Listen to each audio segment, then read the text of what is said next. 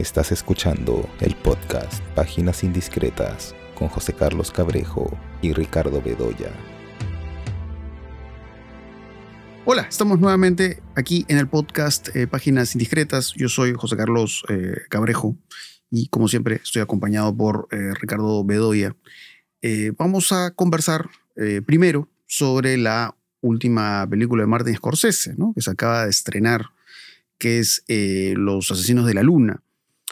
Que bueno, es una película de largo aliento, tres horas y media y en la que vemos pues esta historia ambientada en, Oklahoma en los años 20 y donde pues eh, se, ve esta historia singular, digamos, de estos tipos eh, blancos, ¿no?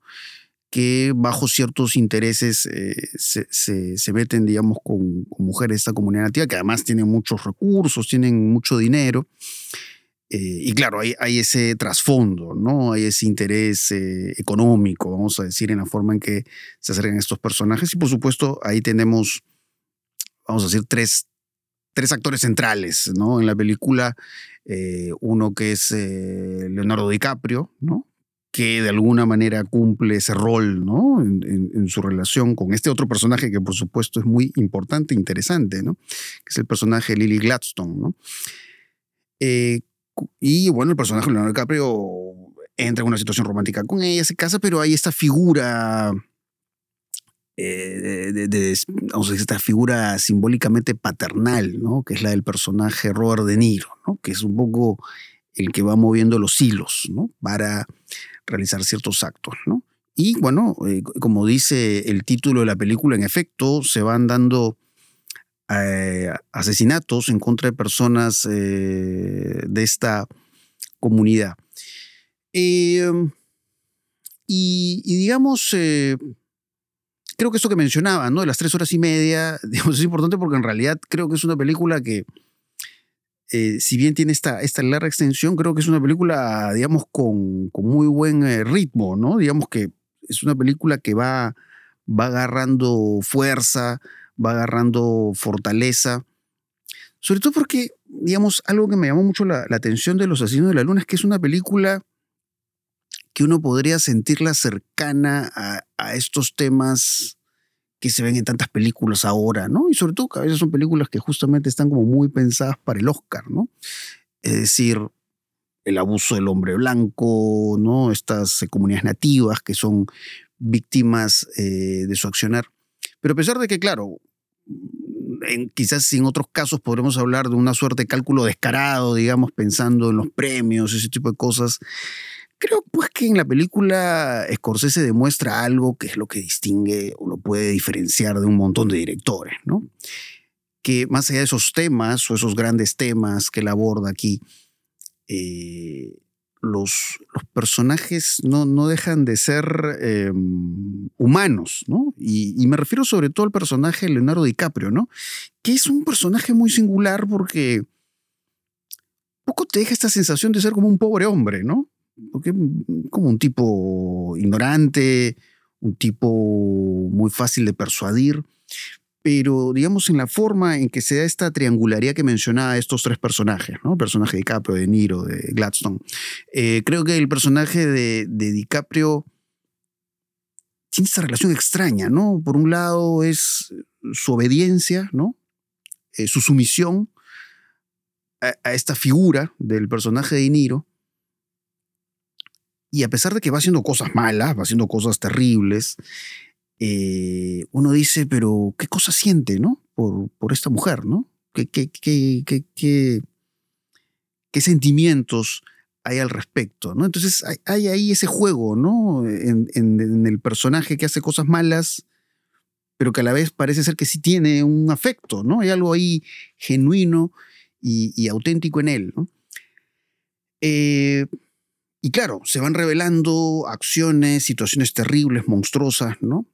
Que un poco también siento como que Scorsese enfoca eso con la violencia que en realidad le, hemos podido ver en otras películas suyas, ¿no? De la violencia así eh, gráfica que se puede ver pues en Taxi Driver, como la que se puede ver en Goodfellas, ¿no? Esa forma de enfocar la violencia, ¿no? Sobre todo cuando vemos las víctimas, ¿no? Estas víctimas que digamos, les cortan la cabeza, ¿no? O, se ven parte de los sesos, ¿no? Hay, este, hay, estas imágenes que no son, que son truculentas, pero no son abundantes, ¿no? Pero digamos, son, están el suficiente tiempo para darnos a entender, digamos, esta situación terrible que eh, se va dando la película, ¿no? Em, entonces creo que em, el personaje de DiCaprio, y en particular, yo diría la actuación de Leonardo DiCaprio es como una suerte de, canal central, ¿no? De lo que quiere comunicar la película, ¿no? Porque a través de él creo que se comunican tanto estos actos terribles, monstruosos que vamos viendo en la película, pero también esto que, bueno, también creo que muy importante en otras películas de Scorsese, que este asunto de la culpa, ¿no? La culpa, la búsqueda de la redención, ¿no? Entonces hay una serie de matices y de variaciones en la, expresión, facial de Leonardo DiCaprio que creo que eso le, da un sostén, digamos, a, a la película, ¿no? Y nos coloca en esta situación en la que, claro, ¿no? Estamos ante un personaje eh, que ha hecho cosas deleznables, ¿no? terribles, pero sin embargo, es como que la película de alguna manera te invita a desarrollar cierta empatía, ¿no? O, em, empiezas a entender un poco cómo ha llegado a, esta situación, ¿no? De caer, digamos, en este tipo de acciones. Em, y bueno, no puedo dar más información porque obviamente no quiero hacer un spoiler, ¿no? Eh, pero es muy curioso, ¿no? A propósito de esto que yo decía, ¿no? De, la expresividad facial de, DiCaprio, ¿no? Eh, que claro, sí es lo que resalta, porque yo creo que es el sostén principal de comunicación de, la película, ¿no? Pero por supuesto las actuaciones son muy buenas, ¿no? Sobre todo Lily Gladstone, que, que digamos está en un registro más contenido, ¿no? Porque claro, ¿no? Llama mucho la atención, digamos, estos planos generales, ¿no? Que hablan pues un poco de, este retrato de, la vida en esta comunidad, pero también, digamos, creo que hay algo muy poderoso en la película que son estos, estos primeros planos de ella, ¿no? Porque también es un personaje lleno de matices, ¿no? Porque, digamos, ella, digamos, llega a descubrir cosas horrendas en su entorno, pero a veces uno no entiende por qué reacciona con cierta condescendencia, ¿no? Fue como, es un personaje víctima también de sus sentimientos, ¿no? víctimas de su amor, ¿no? Entonces, eh, digamos, hay, hay, esas sutilezas, ¿no? Que me parece que hacen que la película sea bastante rica, ¿no? Y bueno, quería hacer referencia a la parte final, no voy a tratar de no dar muchos detalles, ¿no? Pero hay cierto, vamos a decir, em, hay, cierta idea de lo, de lo metacinematográfico en el final, ¿no? Eh, claro, ¿no? Hace referencia directa, digamos, a la labor del director, a pesar de que en la secuencia final no es que vemos a alguien encarnando a un director de cine, ¿no? Pero hay casi como esta idea de, striptease, es decir, del, creador que se revela, ¿no? Y, digamos, eh, se alinea, digamos, eh, a partir de una suerte de síntesis, ¿no? De qué pasó al final, digamos, con todos estos personajes que hemos visto en Los Asesinos de la Luna, pero a la vez como sentar una posición, pero que es una posición quizás tan emocional como la posición que vemos en el eh, personaje de, Leonardo DiCaprio. Em, entonces yo creo que esas son como un poco las primeras impresiones ¿no? que tengo de la película. Em, y claro, ¿no? Creo que es una película en la que pues, Scorsese demuestra su maestría, ¿no? Y, digamos, por supuesto, es una alegría ver una película como esa, una cartelera que por lo general, la verdad, es bastante eh, decepcionante, ¿no? Eh, y bueno, hay otros temas que podemos hablar también un poco sobre Scorsese y sus quejas, ¿no? Sobre la situación del cine contemporáneo. Pero bueno, ahí está con esta película que me parece una película realmente muy valiosa, eh, que sí, seguramente va a estar en el Oscar, me imagino, en su próxima edición, pero creo que por razones buenas, y no por razones necesariamente malas, vamos a decir, es decir... De oportunismo, digamos. Claro, no, no, no, no, no, se siente ese oportunismo, a pesar que sí, va a ser que intencionalmente toquen esos temas por, por un tema de, del Oscar, pero pero nada, Scorsese lo trabaja de una forma realmente, creo, mucho más genuina eh, y con personajes que son realmente humanos, ¿no? No, están reducidos a conceptos, ¿no? Son realmente personajes, ¿no? Y creo que ahí está el, valor que yo encuentro en, en, una película como Los Asesinos de la Luna. Pero bueno, no sé a ti qué te pareció, Ricardo. Sí, me parece una buena película, ¿no? No me parece excepcional, eh, pero me parece una buena película, sólida, ¿no? Dentro de, digamos, del, del canon Scorsese, yo te diría que está por debajo de, de Toro Salvaje, sin duda, ¿no?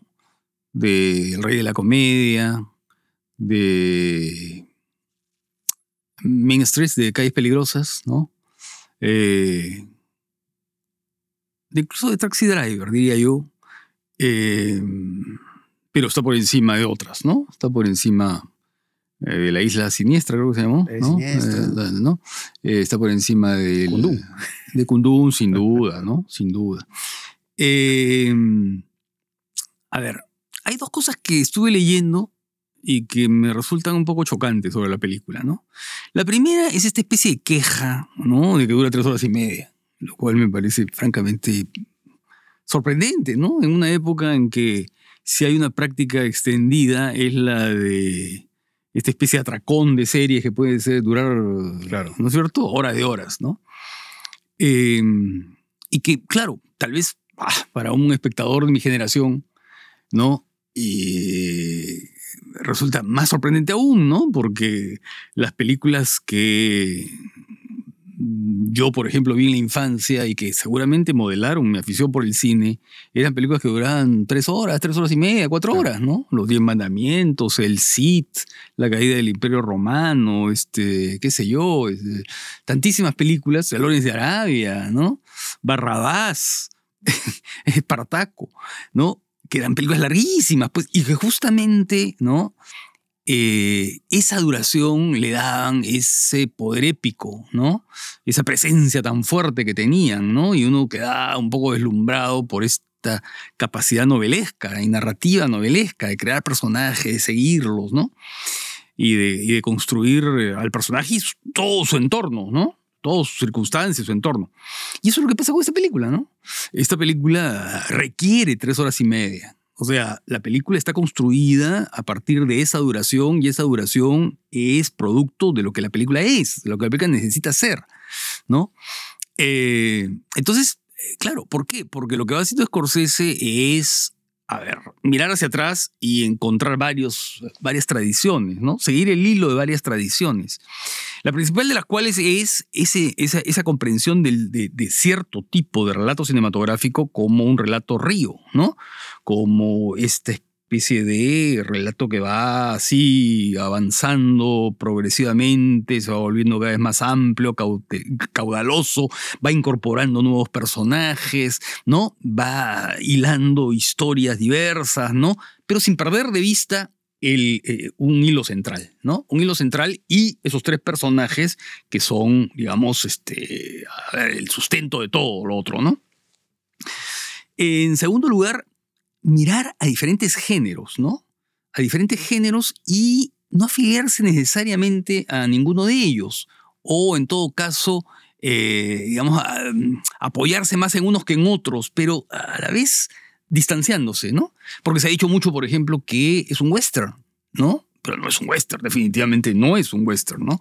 Por más de que veamos este, algunos elementos que podemos reconocer como propios del género, no se trata de un western, ¿no? El western, ya esta es una época en la cual, no sé, pues ya el siglo XXI llegó, más uno de los temas de la película es justamente la modernidad, ¿no?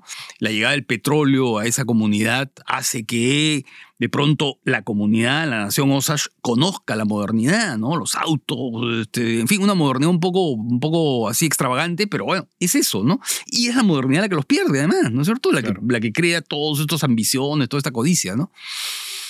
Eh, entonces, no es propiamente un western, pues no es.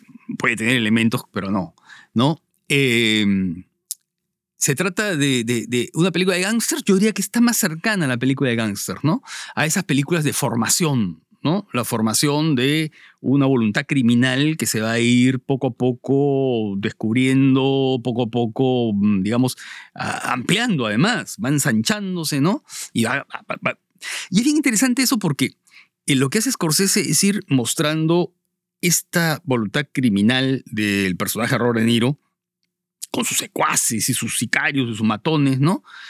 Pero además va mostrando un poco cómo ese núcleo criminal o ese núcleo del mal eh, va creando como satélites en torno, ¿no?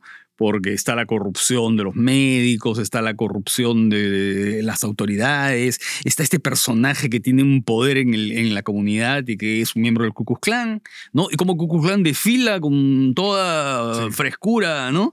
Es decir, es, un poco la, eh, esta, especie de coexistencia entre una modernidad un poco eh, perversa, ¿no? Y estas, eh, estas tradiciones brutales que vienen de muy lejos y cómo ahí se encuentran y se van modelando, ¿no? Y además hay, hay, dos cosas que le interesan mucho en la obra Scorsese, ¿no? Que son la formación de las comunidades y de ciertas prácticas perversas en esas comunidades. Porque si tú ves las películas de gángsters de Scorsese, vas a encontrar de que conforman una trayectoria. Desde la formación del gángster del barrio en Nueva York, en el barrio italiano, en Main Streets, ¿no es cierto? En calles peligrosas. Luego, este, ¿no es cierto? los buenos muchachos, ¿no? El ascenso del gángster, ¿no? El casino como lugar de congregación de todas las mafias y de todo lo demás. Y luego el irlandés, ¿no es cierto? Que la decadencia, ¿no? El fin, ¿no? el, fin del, del, del, hombre común que, ¿no? que se convirtió en gángster. Y la otra cosa que yo decía que, leía y que me sorprende es todo este debate que hay acerca de cuál debió haber sido el punto de vista del personaje dominante. Entonces, claro, se dice, debió haber sido el de Lily Gladstone, ¿no?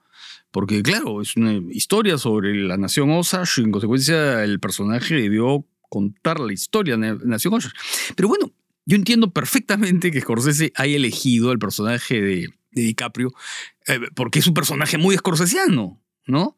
Es el segundón, es el, mandadero, es el personaje del irlandés, ¿no? El, error de Niro que el irlandés es el protagonista, no es Pacino, que es el hombre poderoso, ¿no es cierto? Sino que el personaje, el que cuenta, es ese, ¿no? Lo mismo que pasa con Johnny Boy en Calles Peligrosas, ¿no? O lo mismo que pasa con otros personajes de Scorsese que están como, a ver, mm, pues protagonistas, pero que son personajes patéticos, como el Robert De Niro del Rey de la Comedia. ¿No? O que están metidos en una circunstancia que no pueden eh, salir de ella, ¿no? Como eh, después, de, después de hora, ¿no? Entonces, a mí me parece que es muy escorsesiano el personaje, ¿no?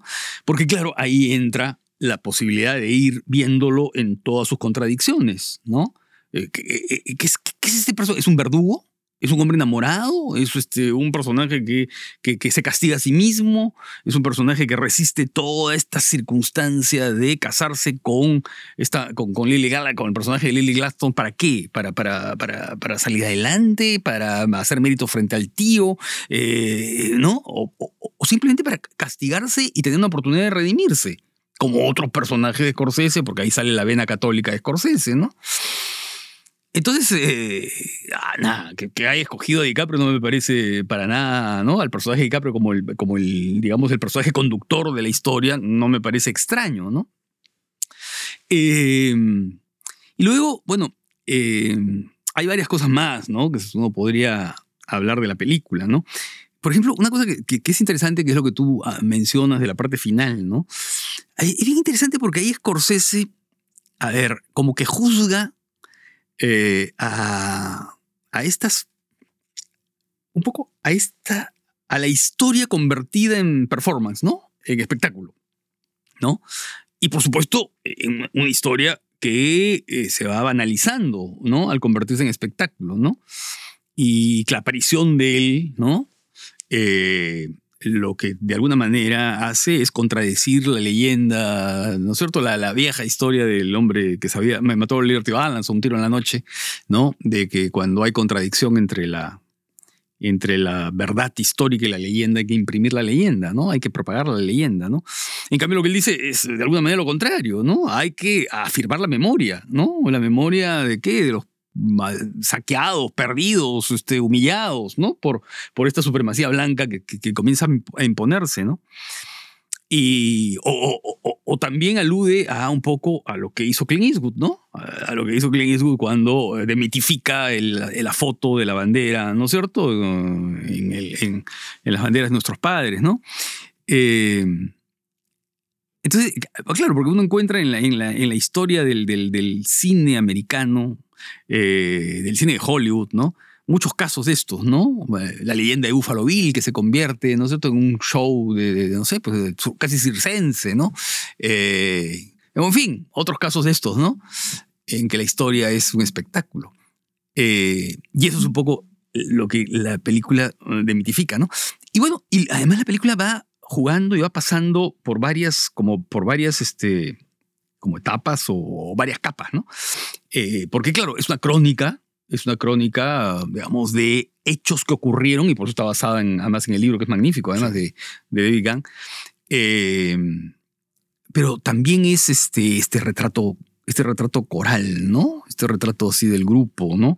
Es muy bueno ese momento de las mujeres que están conversando entre ellas, ¿no? Y hablando de qué guapo es el tipo, ¿no? Eh, eh, ese retrato coral es el gran relato histórico, ¿no?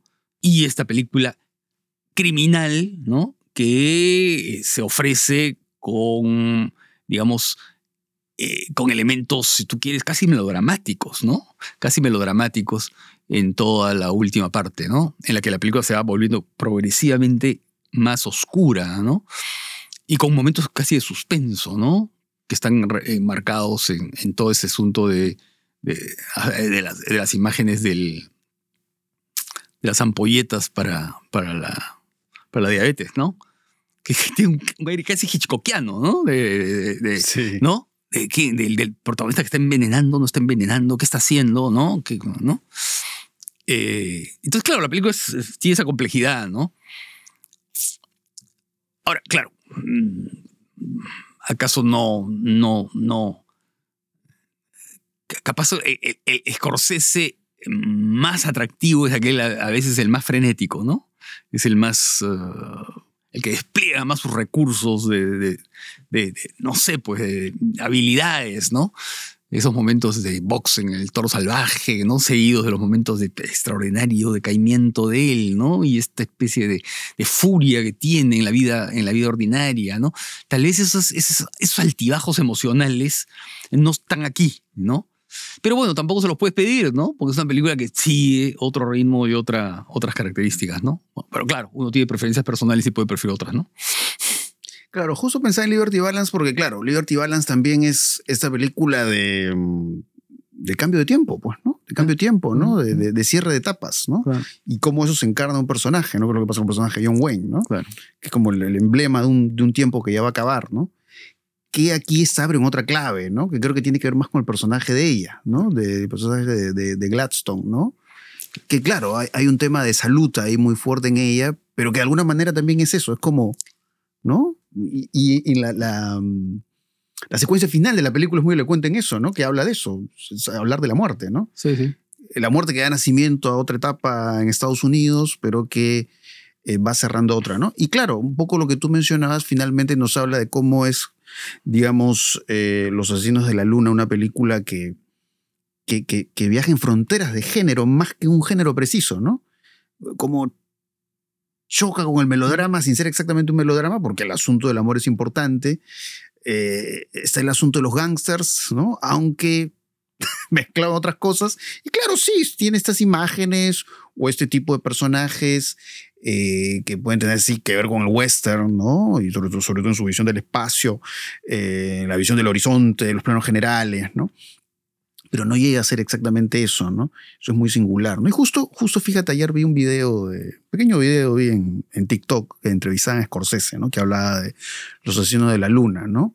Y él decía eso, que él quería un poco reproducir esta sensación, lo que tú mencionabas, estas películas de los 40, los 50, ¿no? Estos grandes espectáculos y esa Gigante. sensación Yo pensaba todo el tiempo ¿no? que gigante.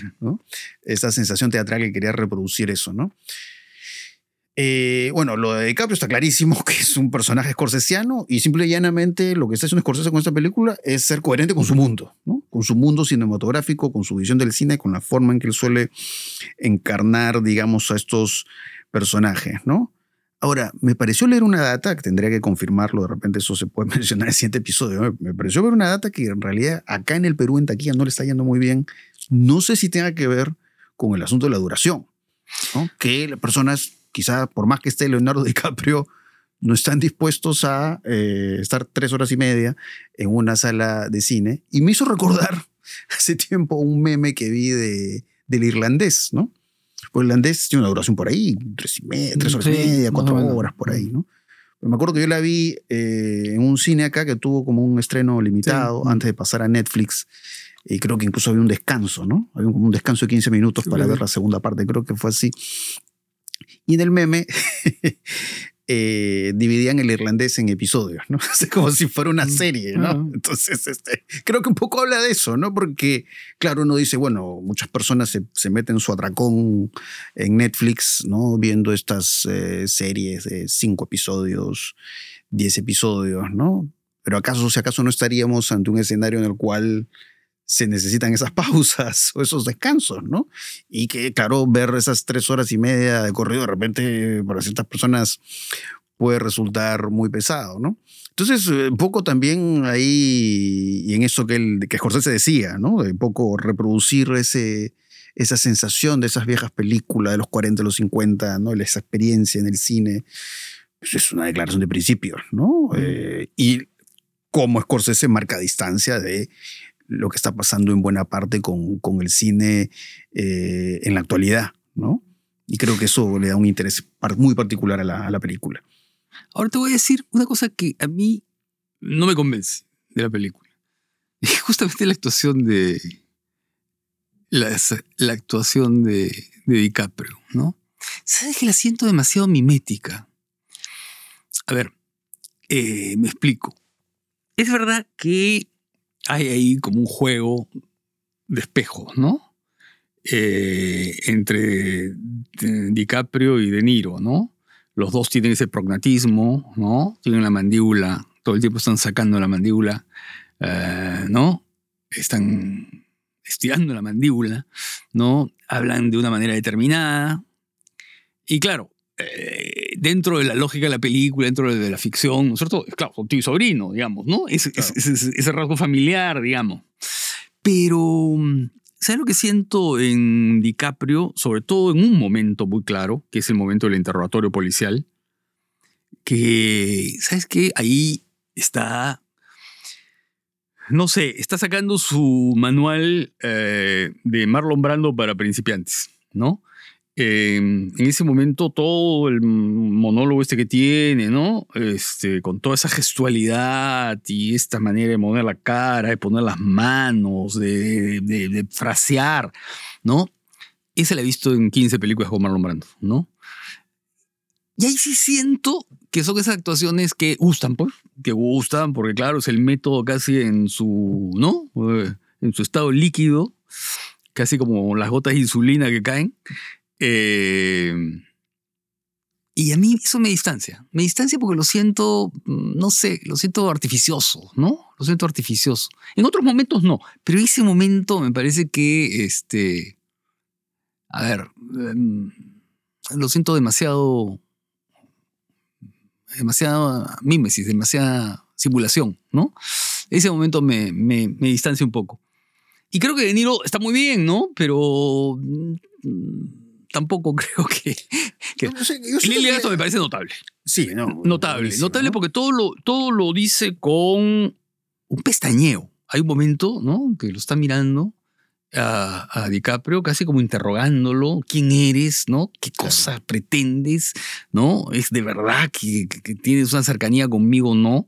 Y hace simplemente un pestañeo y, y lo dice todo, Sí, ¿no? somos miradas, ¿no? Miradas, Sí. eh, ¿no? Pequeños movimientos de la Pequeño cara, movimiento. que es muy diferente a lo de DiCaprio, ¿no? Ah, que es más, este... es ¿no? más, claro. Y sobre todo en ese momento que me parece. movimiento y, Sí. y dinámicas en el rostro, ¿no? Sí. Y, y, y De Niro que, que está en un punto ahí medio, digamos, ¿no? Ni, ni uno ni lo otro, ¿no? Sí. Eh, um, pero, pero sí, ¿no? O sea, en realidad, claro, ¿no? Eh, es como, como decía, ¿no? DiCaprio ahí es el canal, ¿no? Pero todo lo que comunica el personaje de ella me parece pues fundamental. Y además los matices, porque claro, ¿no? O sea, la película te coloca ante estas situaciones eh, como extremas, ¿no? Esto cuando hablan de los hijos, ¿no? Este, ¿Cómo está mi hijo? Mm. ¿no? Este, me extraña, ¿no? O sea, Mm. en medio de una situación que Sí, es sí. absolutamente trágica en, en lo que revela, ¿no? Eh, entonces, e- esa posición ¿no? del, del personaje de Gladstone ante eh, ese descubrimiento de lo monstruoso, ¿no? Sí. Porque es, es una monstruosidad eh, escondida, ¿no? Y a lo que juega De Niro, ¿no? Porque De Niro dice, no, no, pero a mí me quieren, ¿no? Este, Claro. ¿No? Sí, sí, sí, sí, tiene esa forma de conectarse, ¿no? Pero claro, ¿no? Todo es por debajo de la, de la superficie, ¿no? Luego hay una cosa que me parece bien interesante, que es ya la puesta en escena, digamos, cómo va concibiendo la puesta en escena, ¿no? Cómo la película va ampliándose, ampliándose, ampliándose espacialmente, temporalmente, ¿no? Visualmente, ¿no? Y luego comienza a contraerse, ¿no? A estrecharse, estrecharse, estrecharse, casi hasta la claustrofobia, el- las, ¿no es cierto? Hasta volver sofocante. La secuencia del fuego este con, los, Sí. con las siluetas, Que ¿no? se ve ahí tras la luna. Eh, tra- sí, claro. ¿No? Eh, y luego todo lo que tiene que ver con el dormitorio, donde ella está enferma, ¿no? Eh, ahí como que la película eh, se, se estrecha y se apaga, ¿no? Es decir, la, la- la iluminación comienza a hacerse cada vez más oscura, la clave Sí. baja, ¿no? Hay como una especie de sensación de opresión, ¿no? De arrepentimiento. Y claro, eh, vivida eh, de dos, eh, eh, en dos formas, digamos, ¿no?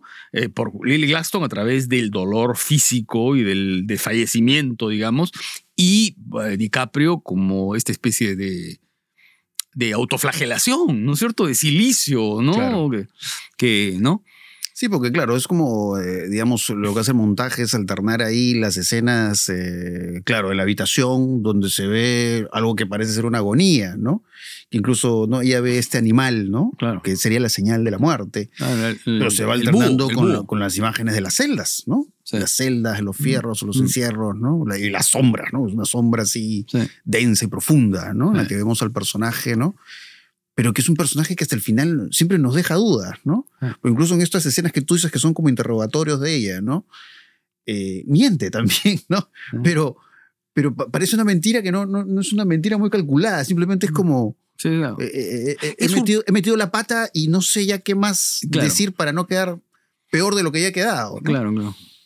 Y claro, y todo lo que dice en el tribunal, ¿no? Este, hace recordar un poco al personaje de, de Buenos Muchachos al final, ¿no? Lo que pasa es que en Buenos Muchachos hay un lado cínico, que no hay aquí, ¿no?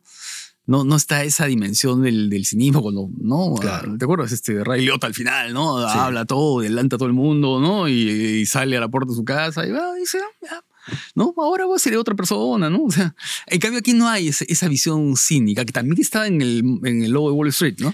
Claro. Eh, aquí no, ¿no? Aquí hay como una especie de sufrimiento compartido.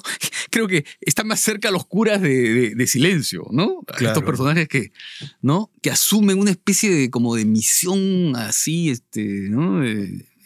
Una ordalía, Claro, ¿no? porque incluso Su si- recorrido es si una especie de ordalía. Sí, sí, sí, porque incluso si tú ves el irlandés, el personaje de Niro en irlandés, que es también un mandadero, ¿no? El tipo que lo Sí, mandan a sí, ejecutar ciertas órdenes, pero él es consciente de lo que Ah, hace y claro. acá más bien hay como cierta Esta confusión. inconsciencia, ingenuidad, Mm, mm, ¿no? Y, y eso es lo, lo interesante del personaje de DiCaprio, ¿no? Claro. Entonces es, es un poco... eh, eh, Scorsese está jugando en su mundo con ese tipo de personajes, pero hay ahí Hay, hay ciertas matices variaciones entre uno y otro, sí. que lo hacen fascinante y al final es más la sensación de que, claro, es un pobre hombre que además te lo dicen desde el inicio de la película. Ah, no, sí, le claro, dicen, claro. ah, sí, tú, no, no, tú Eh, sirves para esto nomás y ya está, ¿no? Eso es, hay esta expresión despectiva, ¿no? Y siempre esto del, del tío que le, le quiere tomar el pelo. Eh, y eso, ¿no? Y eso es ¿no? lo que te, te coloca, digamos, ante una película que, claro, ves que este personaje ha hecho cosas terribles, pero medio que te da pena, ¿no? Te da pena y te compadeces y, y medio que la, la tragedia, ¿no? Toda la tragedia que se va, se va viendo en la película la sientes a través de él, en- entre sus, sus sombras, ¿no? Mm. Las cosas, los actos terribles que ha cometido. Eh, así que eso, ¿no? De hecho, creo que es el, el título más atractivo Sí, ahorita en la claro, cartelera. de lejos, ¿no? De ¿No? lejos. Sí. Una buena película de Scorsese hace por 50 o 60 estrenos. Sí, sí. Sí, no, no sé si sea cierto eso que escuché que está teniendo muy baja aquí acá, pero bueno, véanla, ¿no? O sea, bueno, pero ahí hay varios factores, ¿ah? También, claro, la duración es una de ellas, pero la duración, a ver, la duración tiene dos problemas, ¿no? Cierto tipo de público que, que claro, con- piensa que no va a resistir o que le resulta excesivo, ¿no? Y el otro eh, es eh, que, claro, eso reduce el número de funciones, Claro, ¿no? eso también es cierto. Y ¿no? está en pocas salas, ¿no? Claro. Eh, en la sala, por ejemplo, el IMAX está pues, una sala, es una sala relativamente pequeña, no es, no es, no es, no es muy grande, ¿no? En general, ¿no? En todas las que está. no las han sí, puesto sí, en las sí, salas sí. grandes, este, de, los, de las... Sí. Y bueno, yo estuve ahí. Sí, tiempo que no, no, no vi una película y sentía tantas reacciones porque escuchaba bulla en la sala, la gente, ¡oh! ¿no? Fue esta sorpresa, ¿no? Porque es eso, ¿no? O sea, Scorsese pues te, ti- ti- tiene ciertas visiones del humano ahí que, ¿no? Te colocan como ante dilemas, ¿no? Y hasta qué punto, digamos, eh, eh, te pones en el lugar de ese personaje, ¿no? Eh, pero bueno, vayan a ver eh, Los Signos de la Luna, eh, no hay pierde con esa película, más allá que pueden haber cosas que nos puedan gustar más o menos eh, de ella, ¿no? Y bueno, este episodio se está, se está grabando previo a Halloween, ¿no? De hecho que, bueno, en plataformas de streaming he visto algunas películas que yo sé que muchos, los que nos están escuchando, probablemente ya las habían visto, pero hay, dos películas que he visto recién. Hay una película que han subido HBO Max, que es Pearl, ¿no? La película de T. West con Mia Goth, que es como precuela de X. Um, película en la que también, pues, Mia Goth ahí es, eh, es un personaje central, ¿no? Pero que es interesante porque en, Pearl eh, interpreta a, al personaje de esta mujer mayor, ¿no? Que aparece en X, ¿no? Eh, y por supuesto hay algo que yo mm, puedo decir de Pearl, que si, hay algo ahí que me parece lo más valioso de la película, es la actuación de Mia Goth, ¿no? Que es eh, como, digamos, eh, hay- toda una eh, versatilidad, digamos, en la forma de encarnar a este personaje, ¿no? Que tiene pues estos rasgos eh, psicopáticos, ¿no? Eh, y, que incluso a veces son tratados este, con cierto humor negro, ¿no? Que eso es muy claro en la, en la secuencia inicial, ¿no? Que usa esta, este- esta suerte de objeto, ¿no? Que se utiliza en la granja para este, atravesar un ganso y dárselo comer un cocodrilo. ¿No? Eh, y con este uso, esta tipografía en los créditos, ¿no? De, de- parece de vieja película. Entonces hay, mucho de eso, ¿no? De, de trasladarnos a esa época del personaje, ¿no? Es algo muy de T. West, ¿no? En House of the Devil, creo que se llama así la película. Que es una película que más me gusta de T. West, ¿no? Se ve eso, ¿no? Estos créditos, ¿no? Que no- nos remiten a un cine hecho en, en otra época, ¿no? Eh, mm, creo que es eso, ¿no? Hasta ahora recuerdo siempre la imagen final de Pearl, ¿no? Que es este encuadre larguísimo del rostro de, Mia Goth cuando recibe, digamos, a su pareja que llega de la guerra, ¿no? Y es esta sonrisa extraña, inquietante, ¿no? Que se va dilatando, ¿no? Y, um, otras cosas que no me gustaron tanto, Eh, yo sé que no es una película de terror, digamos, quizás en la forma más, más tradicional. Yo que sé, que sean como estas películas que de repente, no sé, est- estas, escenas de muerte, digamos, tratan de buscar otros ángulos, otras formas de mostrar, pero sentí que en ese aspecto la película es un poco más eh, mecánica. Eh, no, no me pareció lo más atractivo.